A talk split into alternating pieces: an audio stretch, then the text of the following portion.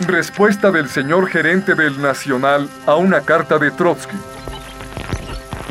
México DF, 8 de junio de 1940. Señor León Trotsky, Coyoacán, DF. Muy señor mío. Se muestra usted indignado porque no atendí su primera misiva. Ello fue porque no se hallaba dirigida a mí. Usted no se sentiría obligado a contestar una carta remitida a uno de sus ayudantes. Mi primera reacción ante la que usted quiso significar como amenazas provocó el deseo de sancionarlas con el silencio. En México no estamos acostumbrados a que se hable así a los periódicos. Paso a referirme a la carta que dirigió a un señor redactor en la que encuentro que según usted, nuestra redacción fue víctima de una información tendenciosa, por no decir criminal, la fuente de la cual hay que buscarla muy cerca de la fuente del asalto me permito respetar la sintaxis empleada por usted tomando en cuenta su desconocimiento del castellano. Voy a señalar sus contradicciones sobre sus declaraciones de los días 24 a 26 de mayo pasados. Versión del día 24. Usted y la señora, su esposa, se salvaron arrojándose al suelo. Usted no la rectifica. Versión del día 25.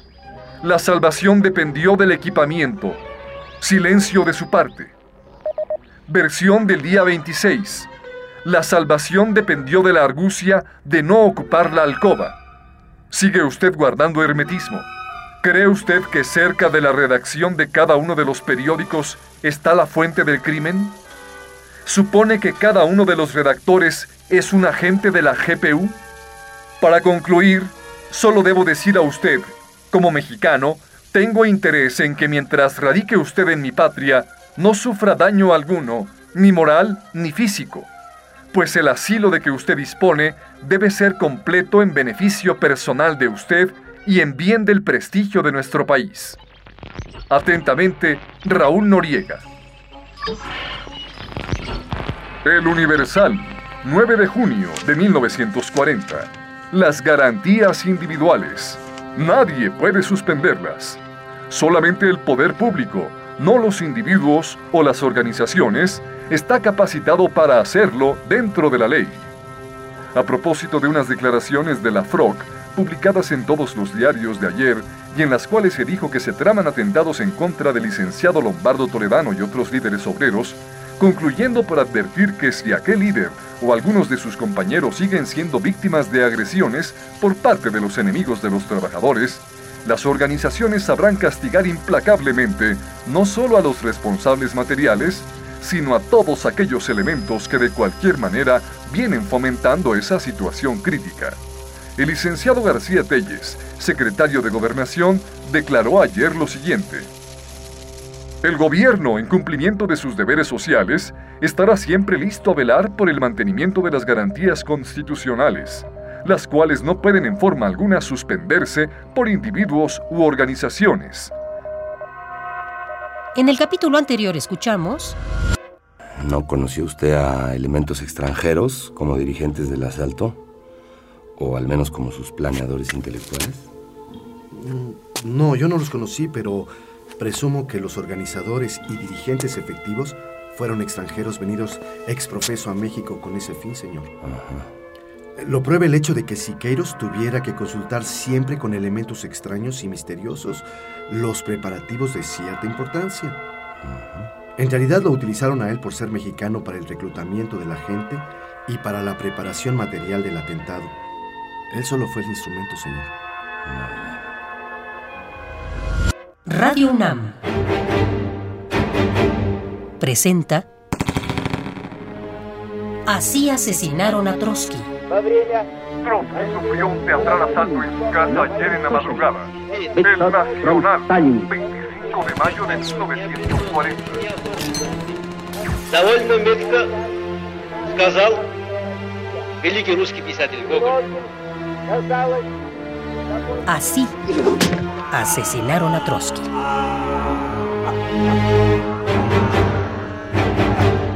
El testimonio del general Leandro Sánchez Salazar, interpretado por Daniel Jiménez Cacho.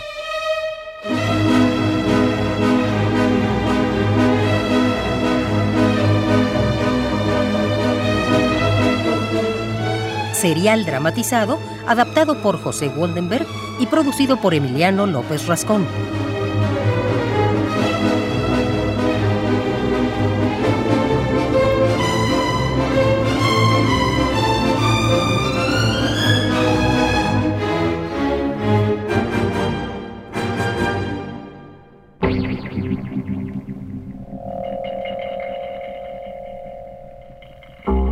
Narra el general Leandro Sánchez Salazar.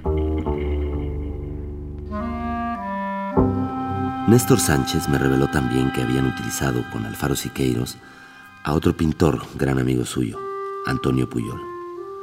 Este trató de obligar a Néstor a adquirir los uniformes, pero se negó a ello, ya que Siqueiros le había asegurado que su papel iba a ser secundario. Relató luego, con todo detalle, la ejecución del atentado. Pues el 23 de mayo me citó Siqueiros en la esquina de las calles de Chile y Cuba. Eran como las 10 de la noche. Nos trasladamos a una casa de la calle de Cuba. No me acuerdo del número. Hacia las 12 se presentaron en la casa unos desconocidos para mí. Traían maletas y portafolios de los que empezaron a sacar uniformes y armas. De esa sí me acuerdo. Eran una ametralladora, eh, tres pistolas. No, no, cuatro, cuatro, señor. Cuatro pistolas, dos bombas de esas que les llaman termos. Traían también cuerdas y, guantes de goma. Después, y, y, por orden de Siqueiros, que era el jefe del grupo, procedimos a aprobarnos los uniformes. El que me tocaba a mí me sentaba muy bien. Puyol se puso el uniforme de teniente del ejército. Los otros se pusieron los uniformes de policías. sí, nos reíamos y, y, nos gastábamos bromas todos como si se hubiera tratado de una fiesta.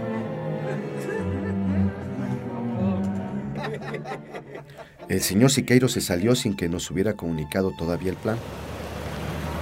No sé si Puyol lo conocía, yo no. Hacia las dos regresó Siqueiros vistiendo un uniforme de mayor del ejército. No nos dijo dónde se lo había puesto, ni nosotros se lo preguntamos. Llevaba un abrigo militar, anteojos, bigotes postizos. Y, bueno, pues sí, lo recibimos en medio de grandes risas. Se dio la media vuelta y nos preguntó. ¿Eh? ¿Qué tal me veo? Sí cambia, ¿eh? Eres parece un coronel. coronel. Coronel. General. Generalísimo. Sí, generalísimo, generalísimo. Pues a la carga, tropa. Que la historia nos aguarda.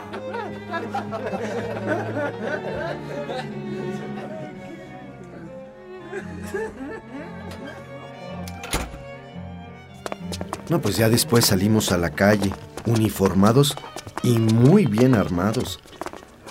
A mí me tocó llevar una pistola Star, calibre 45, con dos cargadores para tiro de ráfaga. Puyol llevaba la ametralladora y las otras personas se habían distribuido las pistolas. Bajamos y a la puerta nos aguardaba un automóvil color gris. Subimos en él y emprendimos la marcha hacia Coyoacán. Durante el trayecto Sequeiro nos dio las debidas instrucciones. Deben apoderarse de la caseta de los policías, pero procurando no hacer fuego contra ellos. Se trata ante todo de no provocar la alarma antes de penetrar en la casa. Aquí hay 250 pesos para cada uno, por si les hace falta después. Nos dio a cada uno un sobre conteniendo billetes. Ya por ahí a la altura de los viveros de Coyoacán, nos aguardaban dos sujetos. Reconocí a uno de ellos. ¿Quiénes eran? Uno al que reconocí, señor, era Juan Zúñiga Camacho. Siqueiros conversó con él durante breves momentos. ¿Y después? Nos metimos por una calle paralela a la de Viena. El carro se detuvo. Bajamos del coche. Siqueiros consultó su reloj. Vamos, ya, es hora sobre la caseta de los policías. Ustedes, quédense ahí. Custodien a los prisioneros. Los demás ya saben qué hacer. Esperen mi señal. Los policías no pusieron resistencia ninguna, señor. Sin duda porque nos habían visto llegar uniformados. Llegaron otros dos vigilantes conducidos por elementos de otro grupo. Convenientemente desarmados, quedaron todos bajo mi custodia y la de uno de mis compañeros, al que llamaban el provinciano. Ah, sí. Teníamos órdenes de no permitir que se movieran. Irrumpieron en esto otros elementos, la mayoría vestidos de paisano. Por el acento comprendí que algunos de ellos eran extranjeros, señor. Se acercaron todos a la puerta de la casa de Trotsky. ¿Esta se abrió enseguida? ¿Quién la abrió? Ahora lo sé. Sheldon. Durante el trayecto desde la calle de Chile a Coyoacán, Siqueiro nos afirmó que todo saldría bien. Dijo que uno de los pistoleros de Trotsky se había vendido. ¿Se había vendido? Eh, Supe luego que se trataba de Sheldon. Yo le había expuesto mis dudas a Siqueiros. ¿Y si ese tipo nos traiciona y nos reciben a tiros? No hay ningún cuidado. Todo está en orden.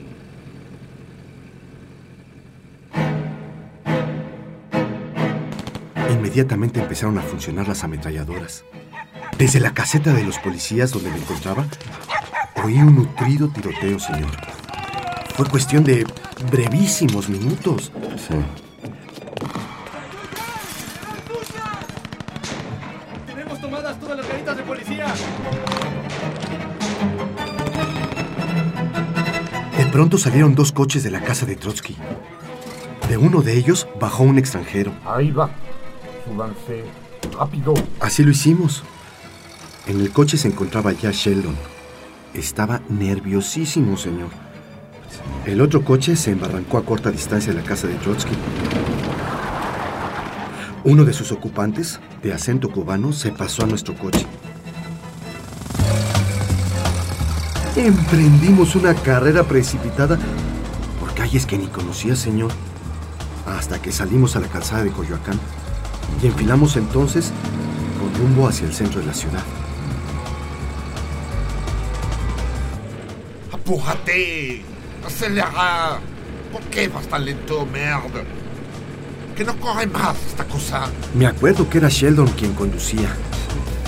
Por cierto que le hablaba en español y el chofer le rogó que le hablara en inglés. Como que tenía la impresión de estar participando en una aventura cinematográfica, señor. Quítense todos los uniformes. ¿Me escucharon? No pueden andar con los uniformes. Los van a reconocer. ¿Y qué nos ponemos? Pues no sé, qué sé yo. Pero no pueden quedarse con el uniforme. ¿Y cree que en calzones no voy a llamar la atención? ¿No qué? Yo no me encuero, ni que estuviera loco para andar así por las calles.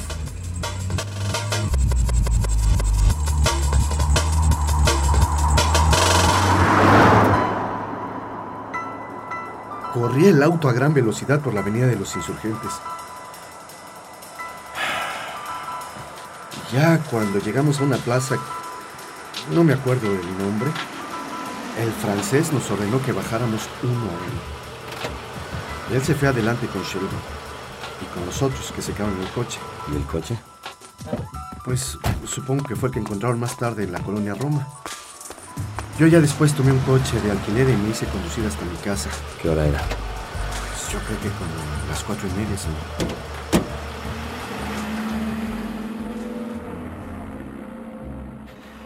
¿Y de dónde procedía la pistola que encontré en su beliz? Ah, esa era de uno de los policías encargados de guardar la casa de Trotsky. Alguien me hizo tomarla, señor, de la caseta. La pistola que yo llevaba se quedó en el carro que conducía Sheldon. ¿Cuántos eran en total los asaltantes? Pues unos 20, mi coronel. La acción fue conducida por Alfaro Siqueiros y por el extranjero, el que le estoy diciendo. Sí, sí, sí, sí. sí. A mí me parecía así como judío, como francés. Ajá. ¿Y Robert Sheldon? Yo estoy convencido de que fue el elemento vendido al que se refirió Siqueiros. Sí. Era Sheldon, señor. Fíjese, el asalto se hizo precisamente el día y a la hora en que Sheldon estaba de guardia en la puerta de la casa de Trotsky. Él fue quien abrió la puerta con una facilidad que uno no entiende, ¿no? Había sido sobornado sin duda por el judío francés. Y ya se conocían, ¿eh? Desde antes del asalto. Se fueron juntos en el coche que sacaron de la casa de Trotsky y hasta si mal no recuerdo, manejaba el propio Sheldon. Y lo hizo porque pues él estaba ya habituado a manejar ese coche. Lo manejó al menos desde que salió de la casa de Trotsky hasta que yo me bajé del carro. ¿Recuerda usted las señas personales de Sheldon? Yo no lo conocía de antes, señor. Pero sí, sí me acuerdo muy bien de esa noche. Pues era un hombre joven, visiblemente de nacionalidad norteamericana, más bien alto. Esa noche vestía un, un pantalón claro y una chamarra. En todo caso, me pareció que existía cierta confianza entre él y el judío francés. Mm, ¿Y usted no sabe cómo se llama este judío francés? Pues oí una o dos veces que eh, lo llamaban Felipe. Felipe. Sí, pero no sé nada más al respecto, señor.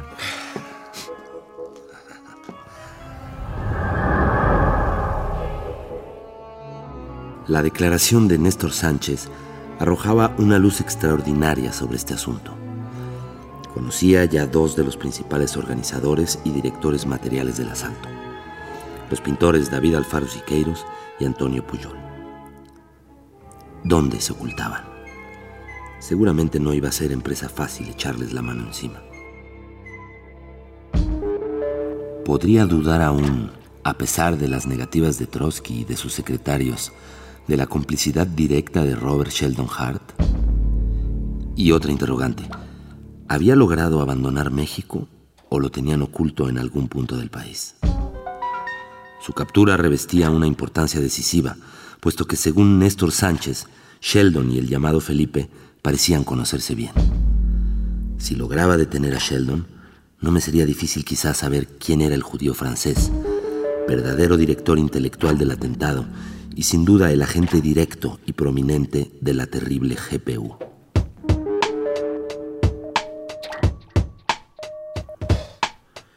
Hice girar telegramas ultraurgentes solicitando la localización de Sheldon y enviando su filiación a los puertos de Veracruz, Tampico, Puerto México, Progreso, Frontera, Manzanillo, Mazatlán y Guaymas, así como a las plazas fronterizas de Ciudad Juárez, Piedras Negras, Laredo, Matamoros y Nogales.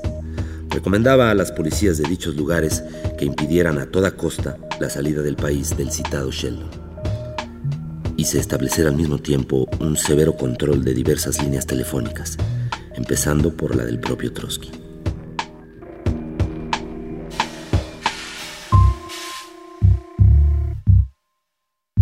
En el cuarto de Sheldon, en casa de Trotsky, se había encontrado una llave correspondiente a la habitación 37 del Hotel Europa. La maleta de viaje con un timbre de Moscú y un cartón de cerveza. De la investigación practicada en dicho hotel, resultó que Sheldon había pasado ahí la noche del 21 de mayo en compañía de una prostituta, que no tardó en ser localizada e identificada. Nos declaró esta que Sheldon estaba esa noche un tanto ebrio y que era portador de una regular cantidad de dinero no le había hecho ninguna confidencia. Supimos además por uno de los secretarios de Trotsky que Sheldon poseía una regular cantidad de cheques de 10 y 20 dólares de la American Express, que cambiaba con cierta frecuencia en una casa bancaria. ¿De dónde recibía este dinero? ¿Acaso de su familia? ¿O era el pago de su complicidad?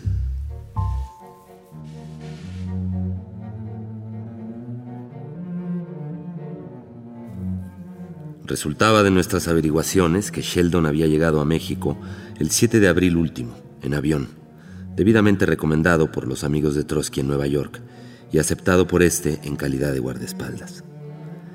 Hacía por consiguiente siete semanas apenas que ocupaba esta función. León Trotsky cambiaba de vez en cuando a sus secretarios, militantes todos de la Cuarta Internacional, con el fin de que se formaran políticamente a su lado y garantizaran al mismo tiempo su seguridad personal. Quizá este procedimiento era políticamente hábil, pero no dejaba de tener sus peligros, pues la GPU, ducha en métodos de corrupción y con poderosísimos medios materiales y de coacción moral, podía introducir a algún agente suyo en la propia fortaleza de Trotsky. Quizá había sido este el caso de Sheldon.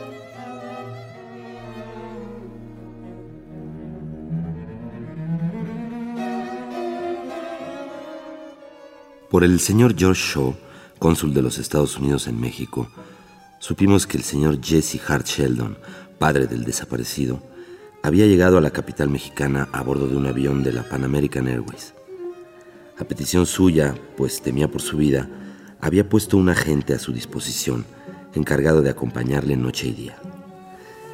Esto me permitió al mismo tiempo establecer una fácil vigilancia sobre sus actos. Tuvo varias conferencias telefónicas, una de ellas con Mr. Edgar Hoover, jefe de la Oficina Federal de Investigaciones de los Estados Unidos, el FBI, al que le unía, según parece, una buena amistad. También, a solicitud suya, mantuvo una larga conferencia con León Trotsky.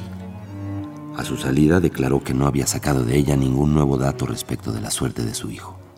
Trotsky declaró por su parte que ambos habían coincidido en que el atentado había sido planeado y dirigido por agentes extranjeros de la GPU. Eso ya lo había establecido la policía bastante claramente.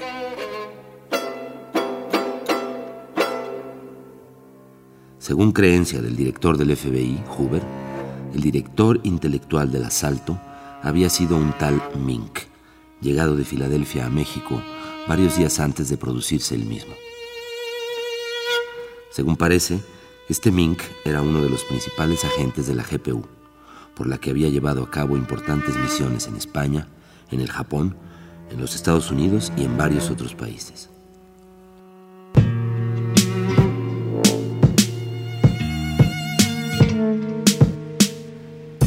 La declaración de Mr. Jesse Hart Sheldon no carecía de interés respecto al eventual papel jugado por su hijo. Alfonso Díaz Barriga, subjefe de la Policía Federal Judicial, le había formulado varias preguntas especiales a través de un intérprete de la Embajada Americana. Sheldon no le había dicho nunca a su familia que estaba de guardaespaldas de Leon Trotsky, sino que trabajaba con un señor apellidado Williams, del que se separó porque habían tratado de sacarle dinero viéndose entonces en la necesidad de trasladarse a una casa de huéspedes, donde pagaba su alojamiento dándole clases de inglés a la hija de la propietaria y desempeñando otros servicios personales. Nunca le había dado ninguna dirección propia, sino que le había indicado que le escribiera a la agencia de encargos de la compañía Wells Fargo. También fue importante la declaración que hizo el subjefe de la Policía Federal Judicial que le interrogó ni mucho menos le dijo su hijo que estuviera al servicio de Trotsky, por el que supone no tenía simpatías, ya que se imagina que era simpatizador de Stalin, dato que se comprueba por el hallazgo hecho de un retrato de este personaje en el cuarto del secuestrado en Nueva York, retrato que fue encontrado por los hermanos de este.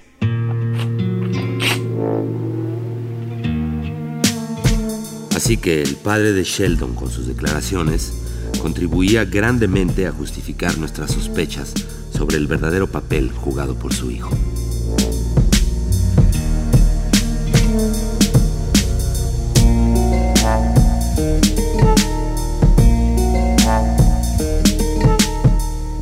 Después de su declaración, Néstor Sánchez había prometido llamarme en caso de que recordara algún nuevo detalle sobre los hechos. Y en efecto, cierto día recibí un aviso suyo diciendo que quería hablar nuevamente conmigo. Acudí apresuradamente al pocito.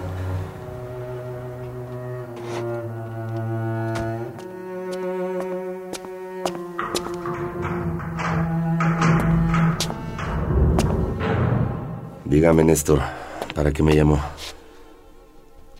Pues para decirle, mi coronel, que me he acordado de cosas que pueden ser muy útiles para el esclarecimiento del asunto. ¿Ah, Unos 20 días antes del asalto, acompañé a Juan Zúñiga Camacho, conocido entre nosotros con el nombre de Pedro, así le decían, a la calle de Viena, con el fin de informarnos si se le ofrecía algo a un muchacho de oficio minero, y que este señor era así como alto y de complexión robusta, el cual no conocía la ciudad ni sabía escribir. No. No, señor. Siqueiros me había dicho que en dicha casa conocería a otras personas por el estilo y que él había hecho venir de fuera en previsión del asalto. El minero me dijo que era venido de Ostotipaquillo, punto del estado de Jalisco, cerca de, pues ya de la frontera con Nayarit. En su conversación se refirió a un mineral llamado Cinco Minas. Fui a su casa unas cuatro o cinco veces y en una de esas ocasiones me encontré con un tal Mariano Herrera en un restaurante cercano. Él me presentó a Mateo, amigo mío y detenido ya por usted. Resulta que una hermana de Herrera había sido amiga mía. Está casada con un italiano excombatiente de la Guerra Civil Española y viven, según creo, en República de Chile mm, número 38, señor. ¿38? Sí. Yo deduje que Herrera trabajaba también al servicio de Siqueiros. Vivía por encargo de este en la calle de Londres 108. Fui a esta casa tres veces y una de ellas me encontré allí al judío francés este, Ah, sí. el llamado Felipe, y me dijo, Écoute-moi bien. Escucha. Voy a darte un número de teléfono por si necesitas comunicarte alguna vez directamente conmigo. Pero te prohíbo terminantemente que lo apuntes en ninguna parte. ¿no? Deberás retenerlo par cœur, en la memoria. Así lo hice. ¿Recuerda todavía ese teléfono? Perfectamente, señor. Bueno, pues démelo. Démelo enseguida.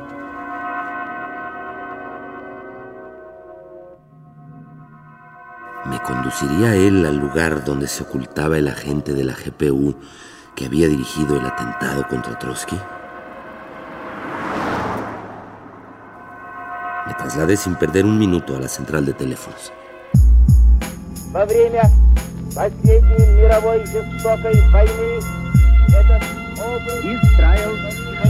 Developed not from communism, not from but from Stalinism.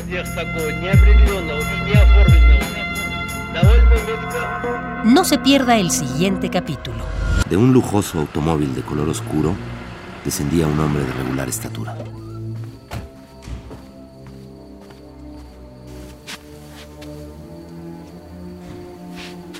Galindo. Sí, mi coronel. Acércate y toma el número de la placa. Usa la linterna sorda para que no te vean. Sí. Es placa norteamericana, coronel. Muchachos, ustedes dos vigilen al auto y la casa. Sí, mi coronel. Comandante Galindo, quédese con ellos. Como ordene, coronel. Después de interrogar a otros detenidos y cuando ya me retiraba hacia mi despacho, fuera del pocito, al abordar mi coche, fui alcanzado por Galindo. Coronel. Coronel. Mateo se está vaciando. ¿Qué? Se cortó las venas. Se muere, coronel. Se muere. ¿Cómo? Este idiota. No puede ser. Radio UNAM presentó Así asesinaron a Trotsky. Actuaron en este episodio, en orden de aparición, José Carlos Rodríguez, Juan Stack, Marcelino Perelló y Fabián Garza. Lectura de notas periodísticas, Eugenio Castillo. Y Daniel Jiménez Cacho como el general Leandro Sánchez Salazar. Grabación, Arturo González. Preproducción y asistencia de producción, Jimena Hernández y Omar Tercero. Agradecimiento especial a Rodrigo Hernández, Víctor Núñez y Manuel Sosaya por su valiosa colaboración. Adaptación de José Waldenberg.